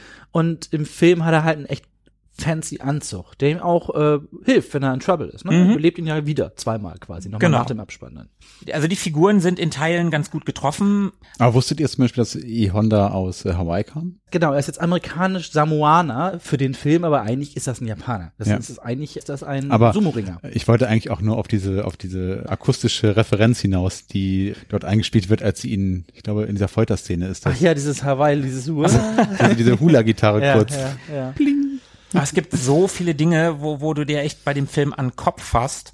Und wenn man den guckt, man muss wissen, worauf man sich einlässt. Hm, ganz ehrlich. Auch aber wenn als geil sich zu Fake erschießen lässt Oh und ja, das, das, ist durchzieht. Ja, ja. Ach ja, ja, ja. das- das- in der, Im Leichenschauhaus. Das ist echt so ein Method Actor. Ne? Ich bin, ne? ich zieh das durch. Ich Also das, das, das muss man den, den Zuhörern, die den Film nicht gesehen haben, erklären. Da machen die einen Trick und tun so, als wenn sie geil erschießen und die Bösen sollen glauben, dass der gute Chef tot ist. Alles wunderbar. Alles toll. Und dann schleicht sich Chun-Li in die Leichenhalle rein. Und dann liegt geil. Die Am Abend wohlgemerkt. Am Abend, natürlich. Also die, die, Der- der wird erschossen, mittags wird er erschossen. genau am Tage, am helllichten Tage und abends steigt sie da ein. Genau, und dann liegt er da immer noch auf der Bahre, ist mit einem Tuch überdeckt und plötzlich richtet er sich auf und sie erschreckt sich halt. Ja, ist ein, ja, ein ganz lustiger Effekt, aber warum liegt er da den ganzen Tag? Ich glaube, Tobi, du hast das, glaube ich, während des Films gesagt. Mir ist das gar nicht aufgefallen in dem Moment, weil ich da doch tatsächlich drin war in dem Film und ich auf sowas oft nicht achte. ja, doch, ich glaube, ich hätte das angemerkt. Aber vielleicht hat er. Vielleicht hast du, warst du Ja, es auch. ich aber glaube, der brauchte einfach mal einen freien Tag. Das ist Ja. auch stressig hier von der AN, der, der Chef sein, und dann nimmt man jede freie Zeit, die man kriegen Absolut. kann. Guck mal, Urlaubstage sind weg. Ja. da bin ich halt mal einen halben Tag tot, auch nicht schlecht, kann ich mal ausschlafen. ja. Also solche Sachen, ne? Das, da, da, da war ganz viel drin, wo man sich wirklich an Kopf fest, wie gesagt, äh, hatte ich auch schon erwähnt, Rio und Ken da als Waffenhändler, die da so Spielzeugwaffen, Nerf Guns im Endeffekt. ja im Endeffekt so mit, mit, mit kleinen Tennisbällen, die kleine Tennisbälle verschießen. Äh, Das, das sind alles so Punkte, wo, wo ich da gesessen habe und gedacht habe, Och nö. Und da kann ich es dann total verstehen. Wir haben diesen Film geguckt mit dem Wissen, es ist ein schlechter Film. Und der zeigt das, was Street Fighter eigentlich ist, nicht sehr akkurat. Genau, vor allem die Fights zeigt er auch nicht wirklich, ne? Ich fand ja immer noch super frech am Anfang, denken wir, wir kriegen jetzt richtig schön so eine Anfangskampfszene auch noch hier zwischen Rio und Vega, meine beiden Lieblinge vereint und eigentlich wollen die gerade loslegen und dann fährt Guy mit seinem scheiß Panzer durch die Wand und es gibt keine Kampfszene. Und dann so, was, das ist doch eigentlich, ich guck doch hier einen Film zu einem Prügelspiel. Ich möchte doch jetzt erstmal auf die Fresse. Ja, nee, kommt erst viel später. Ja, genau. Und wie gesagt, wir wissen oder wussten, als wir ihn das erste Mal gesehen haben, dass es ein Quatschfilm ist. Aber wenn du damals. Ja, als natürlich, Fan ins ja, Kino ja. gegangen bist und gedacht hast, boah, geil, ein Street Fighter Film und Jean-Claude Van Damme und man kann über den auch damals halten, was man will. Kämpfen konnte der. Das war schon einer, der körperlich was drauf hatte. Darum die äh, Beschreibung, was du vorhin gesagt hast, Sebo mit dem, dem Motion Capture Mhm. Typen, der gesagt hat, boah, der kann hier die Körperspannung so halten und so. Das glaube ich schon. Das kann der. Und dann gehst du in so einen Film und siehst so einen Film. Und dann kann ich es total verstehen, dass du als Fan einfach sauer bist. Ja, zu Recht. Also ich habe den auch tatsächlich Mitte der 90er gesehen. Also als der auf Video dann rauskam, habe ich den geguckt und ich weiß auch noch, wie enttäuscht ich war. Also ich habe ja auch sonst was. Ich habe ja geil, der Street Fighter Film. Da Geil? Wird, Ja, genau. Da wird ich. richtig gefightet. Nee, wird's ja gar nicht. Da wird ja ganz am Ende gibt's ein bisschen Gekloppe, aber auch jetzt nicht so besonders spektakulär. Und im Endeffekt gibt's halt viel Quatsch, der passiert mit bunten Charakteren und Comic Reliefs. Ja gut, die bunten Charaktere sind ja okay. Die sind ja auch im Spiel alle sehr bunt. Das ist, Ja. dagegen kann man ja gar nichts sagen. Aber ja, das Comic Relief, ja, dass du da ein bisschen Humor reinbringst, finde ich jetzt auch nicht schlimm. Nee, das, das hat das Spiel ja auch selber. Es nimmt sich ja auch im Spiel schon nicht allzu ernst. Und der D'Souza, da war es wohl auch so, dass er absichtlich vermieden hat, also diese übernatürlichen Dinge, die man aus dem Spiel jetzt kennt, die wir gerade vermisst haben, Blitze, Feuerbälle etc., absichtlich rausgelassen hat, die aber bewusst für die Verwendung in einer Fortsetzung mit reingenommen hat. Also er ja. hat diese ja angedeutet zumindest, Ja, ne, weil genau. er wohl Da davon sollte ausging, dass es mal eine Fortsetzung geben sollte. Genau, Van Damme sollte mitspielen und wie hieß der andere Muskeldude damals noch? Ich glaube, die haben zusammen in äh? Universal Soldier zusammen gespielt. Dolph Lundgren. Ach ja, Dolph. Genau, Dolph, Dolph. Soll, Dolph und Van Damme sollten dort zusammen wieder einen Auftritt haben. Ja. Und äh, Van Damme wurde auch tatsächlich für den grauenhaften Chun-Li-Film eine, nochmal die Rolle als, als Cameo angeboten. Hat er auch keinen Bock drauf gehabt. Also der, für den war das verbrannte Erde. Ja, kann ich verstehen. Den Chun-Li-Film habe ich auch eher nicht so gut in Erinnerung. Ich habe den gesehen, aber wieder verdrängt. Ich weiß nichts mehr davon. Ich weiß auch nichts mehr davon, außer Kristen, Kirsten Koik, Kroik oder wie die heißt. äh, ist alle- auch alles, alles verdrängt. Aber ich wollte mir den eigentlich auch in Vorbereitung auf den Cast nochmal angucken. Ich, den Anime würde ich auch gerne nochmal sehen. Der Anime ist super, also jedenfalls der Street Fighter Erinnerung. 2 The Animated Movie, der ist ganz toll. Es gibt ja eine ganze Menge. Ich habe ja noch mal, es gibt glaube ich 13 oder 14 Verfilmungen. Es gibt ja noch eine Realserie mit Ken und Ryu, wie sie trainieren. Dann gibt es den Hm, Street da haben sie einen Fighter Film draus gemacht. Genau, eine Street Fighter Alpha Movie. Es gibt, glaube ich, auch noch eine Zeichentrick-Fortsetzung von Street dem Fighter Film. 2 V oder so heißt das Ding. Das ist so eine, so eine Serie, so eine OVA-Serie Genau. damals gewesen. Also was ich auf jeden Fall empfehlen kann, ist der Street Fighter 2 Anime, also Street Fighter 2 äh, The Animation oder so ähnlich, alleine wegen der Vega gegen Chun-Li Kampfszene, die ist irre. Und das Witzige an dem Film war halt auch, dass die amerikanische Fassung hat so einen fancy Soundtrack gekriegt. Also die hatte, der, die amerikanische Fassung von dem Anime hat einen ganz anderen Soundtrack als die japanische Fassung. Und die hat halt so diese Metal-Rap Mischmasch-Musik, wie heißt das noch? Crossover. Crossover, glaube ich, ganz viel im Soundtrack. Fand ich pumpt mega, gerade bei dem Kampf, aber ist halt ungewöhnlich. Ja, gut, okay. Also halten wir fest, so ein paar Sachen haben für uns funktioniert, aber ein paar Sachen nicht. So ganz am Ende, wie fanden wir den Film denn? Sebo. Okay, ich bin großer Freund von Trashfilmen und habe auch viel Spaß an sowas. Und das ist Street Fighter für mich im Endeffekt geworden. Nun, das ist auch nicht mal wirklich Big Budget, aber schon eine Art Trashfilm mit zu viel Geld. Story ist auf jeden Fall Trash. Und ich finde aber vieles daran herrlich. Es gibt eine Szene, die haben wir gar nicht angesprochen. Da peitscht geil der AN nochmal Kampfeswillen ein. Eigentlich kommt nämlich gerade hier so ein Verwalter vorbei von der AN, der sagt so, nee, hier, äh, wir wollen Frieden schließen mit äh, Beißen und doch das Geld bezahlen, tretet die mal nicht in den Arsch und äh, dann äh, fängt geil an, eine Rede zu schwingen und alle zu überzeugen, sagen, ja, ja, wer wollte das wirklich hier, was die wollen, die Weicheier, ne? Eigentlich wollen wir doch ein bisschen hier Krieg und Baller Baller machen, ne? Und der muss doch einer aufgehalten werden. Und dann springt der in sein Stealth-Boot. Das ist halt, wer, wer hier Thunder in Paradise vielleicht eine Ja. Erinnerung hat, so Hulk Hogan. Genau, so den Style hat das und saust Bisons äh, Festung entgegen und aktiviert dann auch den Stealth-Modus. Und äh, dann wundern die sich aber in der Festung von Bison, warum das Wasser da so aufgewirbelt wird, weil klar, das Boot siehst du nicht und den ganzen, also super stealthy ist es halt nicht. Aber dann kommen ja die automatischen Kanonen. Die automatischen Kanonen, die erst aktiviert werden Ja, müssen. genau, die automatischen Kanonen, die überhaupt nicht automatisch sind, wenn man sie erstmal per Knopfdruck aktivieren muss. Und, äh, und dann, dann haut aber Beißen aus und springt aus seine fliegende Kommandokapsel und hat dort ungelogen einen Arcade-Controller von dem, ich glaube, es war Street Fighter 2, von dem Street Ja, Fighter genau, 2 genau. Automaten und steuert damit Minen fern. Und wer, jeder weiß, wenn ich auf alle Knöpfe drücke, gehen alle Minen hoch. Und vereitelt so geils, geilen Plan und sprengt ihn da so aus seinem Schiff raus. Und ähm, das ist schon ziemlich super. Und auch, ehrlich gesagt, ich, also ich fand Beißen großartig. Bison hat eins der tollsten Zitate ever. Wir haben ja gelernt, er hat schon Lees Papa auf dem Gewissen, so er hat das Dorf irgendwie damals platt gemacht und schon Lee so, ja, und hält eine Riesenrede und sagt so, ja, und ganz schrecklich und bla. Und beißen so, so ja, ja, ich weiß, für dich ganz schlimm, aber für mich, hey, das war ein Dienstag. So. ja, genau, das ist ganz, ganz, ganz großartig. großartig. Und ganz großartig ist auch Beißens, er hat ja, er hat dieses Superheldenversteck und er hat halt auch sein Privatgemach. Und natürlich schnappt er, ne, alle sind immer da, schnappt er sich schon nie, zieht sich schick an und macht sich auch schön und steigt, er hat halt wirklich, er hat einen Kleiderständer, der aussieht wie ein Metallskelett.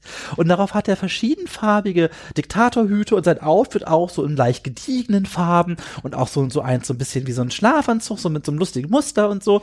Und sowas von, von Morgenmantel, so Hugh Hefner. Ja, Hugh ja. Hefner Morgenmantel. Genau. Ich habe übrigens noch gelernt, tatsächlich sind das die verschiedenen, wenn man Beißen spielen konnte, die verschiedenen Sets, die seine Rüstung Ja, tatsächlich hatte, mhm. die hängen da aus und Je nachdem, welchen Button du als Startbutton benutzt, haben die Figuren ja unterschiedliche Farben in dem Spiel. Ja, ja. Genau. Und Beißen ist aber echt so, der ist halt von sich überzeugt. Der möchte bei Sonopolis aufmachen, eine Riesenstadt, die er über die, die, die Hauptstadt der Erde werden soll. Und der hat ja schon richtig krass viel Geld von sich gedruckt. Und das ist der Hammer. ey. Beißendollar. Er hat die Beißendollar. Was, was für was für große Eier musst du haben? Ja, also- ja, ich ich ich möchte in den Lobesgesang von Beißen mit einstimmen.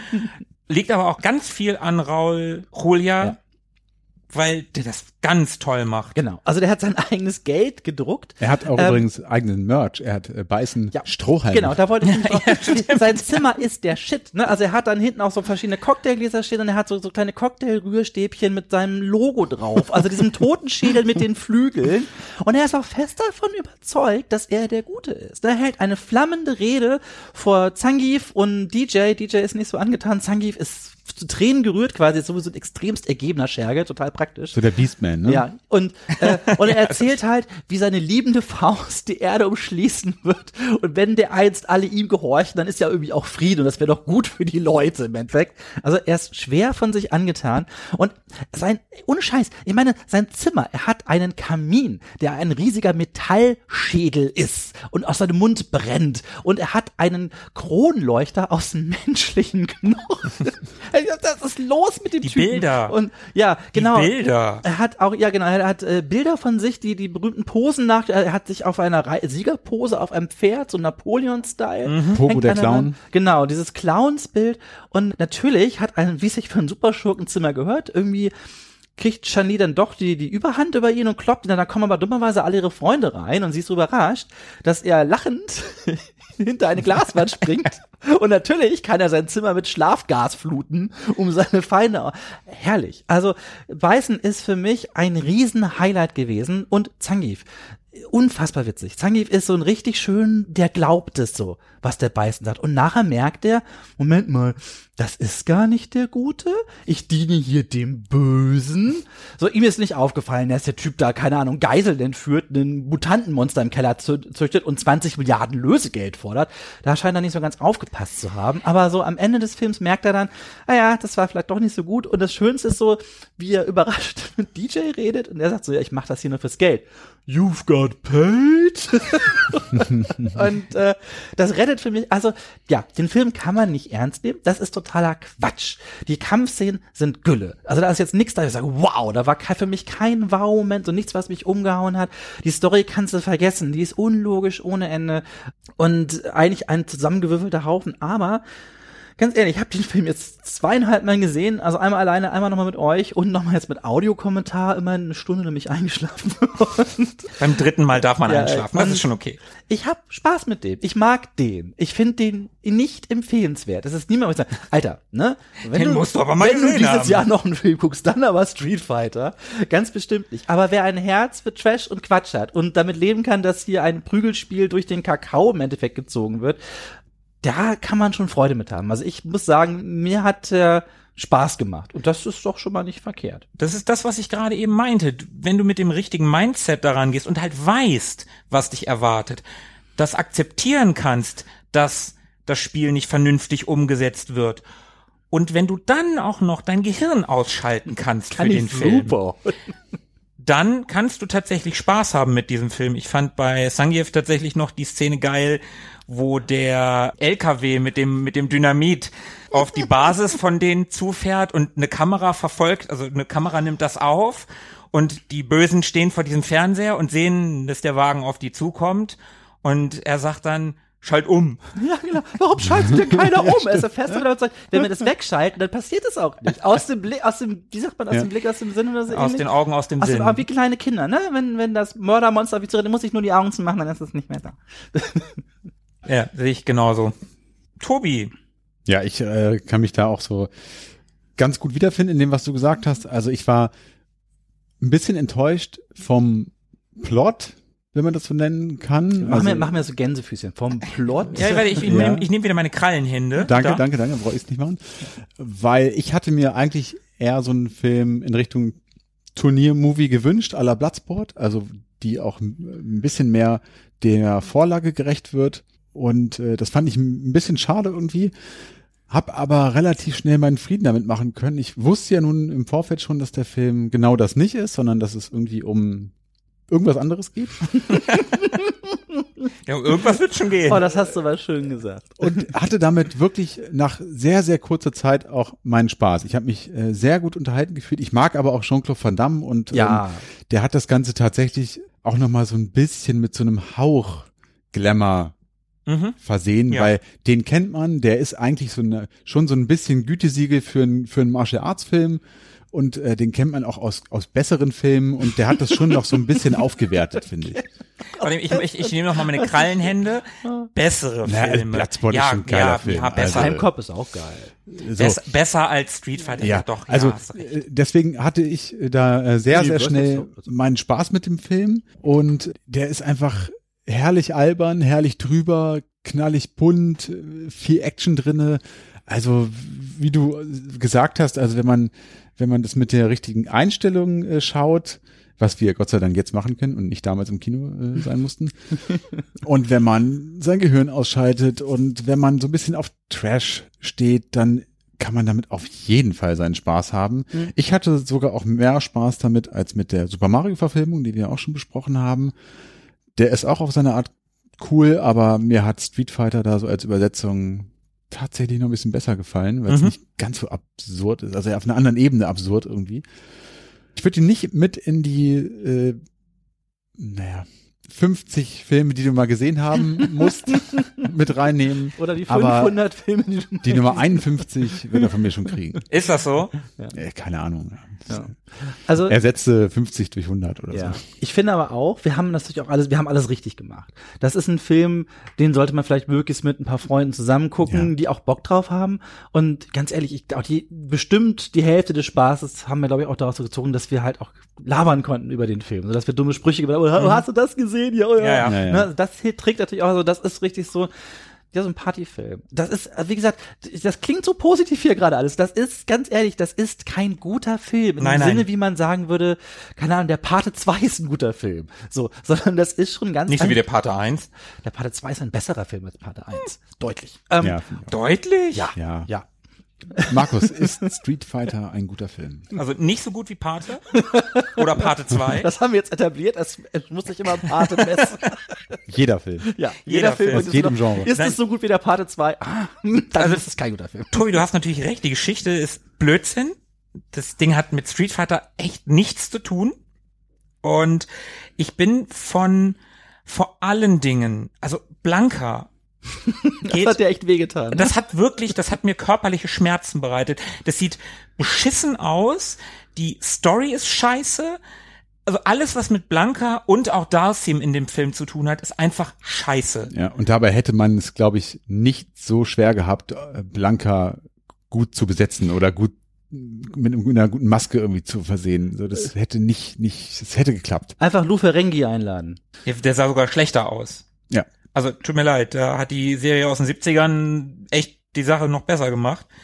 Also wie gesagt, geht für mich gar nicht. Und ja, ich sag's nochmal, beziehungsweise ich gebe es auch ganz offen zu, ich hätte Cammy gerne im Outfit des Spiels gesehen. Ja, das hätte halt Ja, mehr wer nicht. gegeben. Ja, Das ist auch einer der Gründe, warum ich überhaupt ganz gerne Cabby mal gespielt habe. Ja, Outfit. gute, gute Siegerposen auf jeden Fall. Die Siegerpose, ne, die war drin. Oder ganz am Ende, als Ja, alle, ja, ne, da das, haben wir das, von, ja. das, das, das war, ta- Ja. war total ist campy. Ja, aber so ein cooles Aber irgendwie war's auch ganz Auch, Cool. auch das Kichern von schon lieber drin Ja, übrigens, war ja, auch zu ja. hören. Auch total unpassend zu der Figur, die sie da gespielt hat. Aber ja. Und ich finde auch die Entscheidung, dass da ein Bond-Film quasi, also das, das, ne, also das ursprüngliche Drehbuch, was ich gelesen habe, soll ja noch sehr viel bondiger gewesen sein, zu machen anstelle einen Turnierfilm, so wie du es auch gewollt hättest, Tobi, ist schon ein großer Fehler gewesen, finde ich.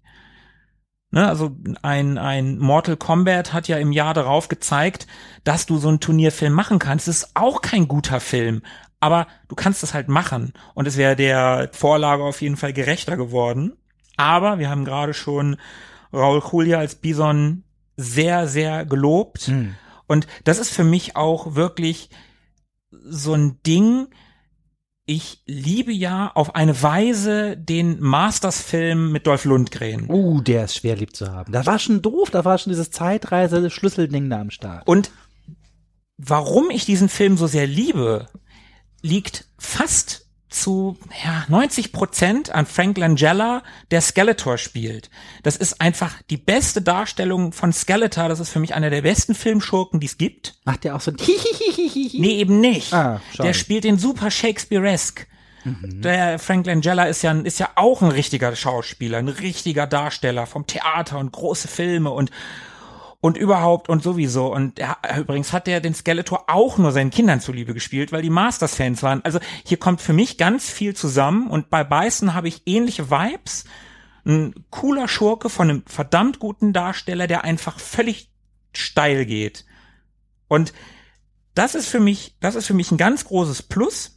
Und ich finde, dass ein M. Bison, der Raul Julia wäre nicht der schlechteste Bond-Schurke gewesen, wenn der so ein Bond-Schurke gewesen wäre. Der hätte es schlechtere gegeben. Also im Großen und Ganzen, ja, wir haben es alle schon gesagt, es ist kein guter Film. Hm. In, zu keiner Sekunde ist das ein guter Film. Aber der hat seine Momente, die cool sind. Er hat einen sehr guten Schurken, auch wenn der total übertrieben ist. Aber im, zum Film passt es. Und ich hatte auch zuweilen meinen Spaß. Eine Sache ist mir noch eingefallen, was ich auch einen tollen Gag fand. Es gibt tatsächlich eine Godzilla-Anspielung. Ach ja, Film. die war auch ganz Die großartig, Ist ja, super. ja. Bison stellt ja ganz stolz seinen Bisonopolis vor zwischendurch und dann gibt's eine Szene, wo man über eine Überwachungskamera sieht, wie sich Zangief, ich glaube, es ist Blanca, oder? Mit, mit wem prügelt sich Mit Zangief? Honda. Mit Honda, ah genau, Honda, ja, passt ja auch viel besser. Äh. Honda und Zangief prügeln sich über diese, diese aufgebaute kleine Stadt und sind Diese halt Miniatur. natürlich, genau, und haben natürlich dann Kaiju-Größe und dazu kommt auch das, also diese, ich kann auch mal kein Godzilla nachmachen, aber ihr wisst, was ich meine. Der originale Godzilla-Sound wird da Ja. drüber gelegt. Das, das war wirklich witzig. Ja, und wirklich auch so ein bisschen, Einfall. bisschen Zeitlupe. Also es ist irgendwie so ein bisschen verlangsamt über die Überwachungskamera. Es- Ja, das ist Ja. auch eine. Es gibt gute Gags in dem Film. Ja. Definitiv. Ja, was man noch sagen könnte, also wer jetzt heiß drauf geworden ist tatsächlich und sich diesen Trainwreck, aber der auch irgendwie spaßig angucken möchte, es hat eine überraschend gute Blu-ray-Veröffentlichung. Wir haben bei mir die Blu-ray geguckt, die ein erstaunlich gutes Bild hat, Ja. das man bei dem Film gar nicht erwartet hätte und auch echt nette Extras. Es sind zwei fürchterliche geschnittene Szenen mit drauf, es ist ein toller Audiokommentar mit dabei und das Beste, also wer jetzt sagt, den muss ich sehen, die Retro Boys haben mich überzeugt, so. ich brauche mein Gehirn manchmal nicht und äh, möchte mich da freuen. Ich glaube, der kostet gerade nur fünf Euro bei Amazon. Das Making of kann man sich bei YouTube angucken und geht auch nur knapp sechs Minuten. Das ist ein, das ist so ein typisches, wie es in der damaligen Zeit war, jeder sagt, wie toll alles war und Hm. wie toll der Film doch ist und es ist ein reines fünf Minuten Werbe-Making-of. Dafür lohnt sich die Blu-ray nicht, aber ja, der, das Bild ist gut. Ja, und ähm, also aber der Audiokommentar ist schön. Also De Sousa erzählt richtig entspannt auch. Ich hätte auch gedacht, ne, das ist ja quasi sein Untergang gewesen, der Film. Und dass er sich dann hinsetzt. Aber und auch sein Audio- Aufstieg. Ja, und dann ein Nee, schon sein Audiokommentar. Untergang. Einen Audiokommentar einspricht, aber der erzählt wirklich sehr launig und auch total gut verständlich. Oh, ach ja, und ein ganz äh, kleines Funfact noch, sorry, das musste ich doch erzählen, aber in dem Film tauchen sehr viele Schilder auf. Und man denkt immer, da würde was auf äh, Thailändisch stehen und in Wirklichkeit kann man fast alles davon lesen und ich dachte, ist das auf Englisch oder sowas, aber nein, das ist in Esperanto gehalten. Was für eine abgefahrene Idee ist das denn bitte? Esperanto auf äh, thailändisch gemachte Schriftzeichen überall im Film auf Schilder zu verteilen. Da sprechen doch auch. Leute Esperanto, ne? Ja, in, im, Hinter im, im O-Ton. Im Hintergrund sollen wohl auch Leute Esperanto sprechen, ja. Also, so, Fun Fact zum Schluss. Sehr schön. Ja, also wir hoffen ganz doll, dass euch das heute gefallen hat. Mal eine Videospielverfilmung. Und wenn ihr das mochtet, hinterlasst uns doch Kommentare. Wir machen das gerne wieder. Es gibt noch so viele tolle Prügelspielverfilmungen. Oh ja. Nicht nur Prügelspiele, es Ja. gibt so viele schlechte, gute, schlechte Videospielverfilmungen. Äh, sowohl gut als auch schlecht. Also ich hatte Bock über Silent Hill zu reden, die ist nämlich gut. Und ich liebe Rampage. Aber man könnte natürlich auch über Dead or Alive sprechen, was auch Double Dragon. Double Dragon. Mortal oder Kombat. Mortal Kombat. Wenn es sein muss, gucken wir für euch sogar Tekken. Aber wirklich nur, wenn es sein muss. ja, das wäre wirklich nur, wenn es sein muss. Ja, da ist doch noch einiges, was sich aufarbeiten ließe. Und wenn euch das heute gefallen hat, äh, dann stürzen uns für euch gerne nochmal auf die Recherche und auf die Filme und äh, geben nochmal unser Gehirn an Klingelschild ab. Ich äh, komme sehr gerne, weil Sebo hat uns fürstlich bewirtet. Oh ja, stimmt. Ja, ich habe Also- keine Kosten und Mühen gescheut. Ich habe selten so viel ungesundes Süßschlammzeug in mich reingeschoben. Aber das scheint mir, als hätten wir es mal wieder. Ja, Ja. das klingt ganz so. Ich Dann, finde auch, wir haben es, ne? ja, Sebo hat schon gesagt, Twitter und Co., ne, wir sind gerne bereit, euer Lob anzunehmen, aber wir scheuen uns auch nicht der Kritik, sollte es welche geben. Also beeilt euch, solange es Twitter noch gibt. So, ja, und dann sagen wir Hadoken! bis, bis in zwei Wochen. Bleibt mal dran. Unser Kranker sagt bestimmt gleich noch eine Kleinigkeit. Bis dahin. Bleibt uns gewogen und schaltet auch in zwei Wochen wieder ein, wenn es heißt. Wann genau? In zwei Wochen, ne? Ja, ja. In Ah, in zwei Wochen, In cool. zwei Wochen. Und wie heißt es denn eigentlich? Bleibt am Drücker. Natürlich. Wenn es heißt, bleibt am Drücker. Ciao, ciao. Bis dann. Auf Wiedersehen. Ciao. Auf Wiederhören, verdammt. Mögen die Retro Boys mit euch sein. Immer.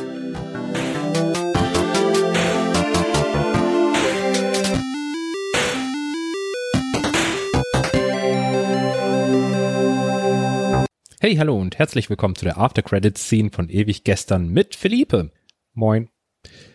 Ich dachte mir, ich melde mich auch mal aus meiner kranken Höhle hier und gebe noch ein bisschen Senf zu dem hinzu, was die Jungs erzählt haben. Wahrscheinlich werden sie eigentlich schon alles abgedeckt haben, aber hey, auf einen Versuch können wir es ja mal ankommen lassen. Nämlich, was genau soll ich von Street Fighter halten? Also, was so mir durch den Kopf ging beim Gucken, war gleich als allererstes, Moment, der D'Souza, hat der das so beabsichtigt, dass er eigentlich eine ziemlich akkurate Darstellung da abgeliefert hat? Denn Colonel Geil, warum nicht Captain? Naja, dann halt Colonel Geil. Colonel Geil äh, wird dargestellt als ein medienfeindlicher Amerikaner, der mit militärischer Waffengewalt am anderen Ende der Welt Probleme lösen möchte. Hm, war das wirklich so beabsichtigt? Eigentlich ist das doch eher ein Typ, der dafür bekannt ist, ein bisschen mehr Popcorn und Kaugummi-Kino herzustellen und nicht so hm, kritische Kommentare abzuliefern. Aber gut, vielleicht war es auch nur ein Versehen oder ich interpretiere zu viel da hinein.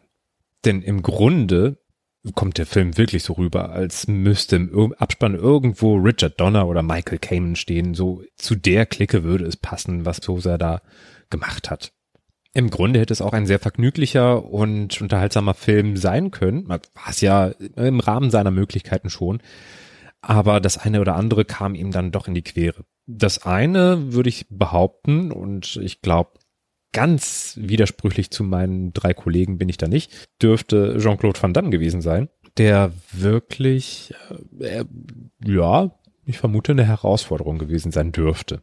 So sehr wie Raoul Juliard den Film trägt, so sehr verstolpert Jean-Claude Van Damme ihn, finde ich. Also er soll schon seine quippy One-Liner bringen und äh, lässig und aber gleichzeitig oberamerikanisch daherkommen. Ja, das mit dem oberamerikanischen wird mit dem Akzent, glaube ich, im Original hinfällig. Aber dazu gibt es ja genug Videos im Internet, die vor allem die Rede mit dem Boot und Fluss hochfahren und beißen in den Hintern treten, das möchte gern beißen, das immer noch spürt. Das haben wir alles zur Genüge gehört, wie es klingt, wenn JCVD das Ganze von sich gibt. Es ist mehr die Art, wie One-Liner abgegeben werden. Da hatte ich wirklich das Gefühl, dass er nicht durch die Kamera hindurch lässig, locker und vielleicht ein bisschen albern sein wollte, sondern mehr auf dem Set für seine Kollegen lässig, locker und albern sein wollte. Und vielleicht wollte er seinen Charme spielen lassen, um Kylie Minogue rumzubekommen. Weiß der Geier, ob was draus geworden ist oder nicht? Nee, Moment. Ich glaube, da wissen auch noch andere Leute außer Geier, was draus geworden ist. Ja, also wenn man sich darauf einstellt und drauf einlässt, dann äh, kann auch das sehr witzig rüberkommen. Wenn man nicht drauf gefasst ist, dann kann es einem so wie mir ergehen. Ich hatte da teilweise eher Zusammenzuckmomente und äh, nicht so sehr laut Auflachmomente. Nun haben wir Jean-Claude Van Damme abgehandelt, der D'Souza irgendwie in die Quere gekommen ist. Was ist ihm denn noch in die Quere gekommen? Capcom, die als Filmproduktionsneulinge im Game waren. Naja, welche Vorbilder hätten sie auch haben sollen? Nintendo mit Super Mario hatten ja den ersten Videospiel-basierten Film. Da gibt es nicht so viele Negativbeispiele, die einem lehren, wovon man die Finger lassen sollte. Capcom war also der Meinung, dass diese sieben Zwerge Geschichte mit der D'Souza klar machen wollte, wie viele Charaktere eingeführt werden können, sinnvollerweise eingeführt werden können. Die haben sich davon nicht beeindrucken lassen und haben nach und nach immer mehr verlangt.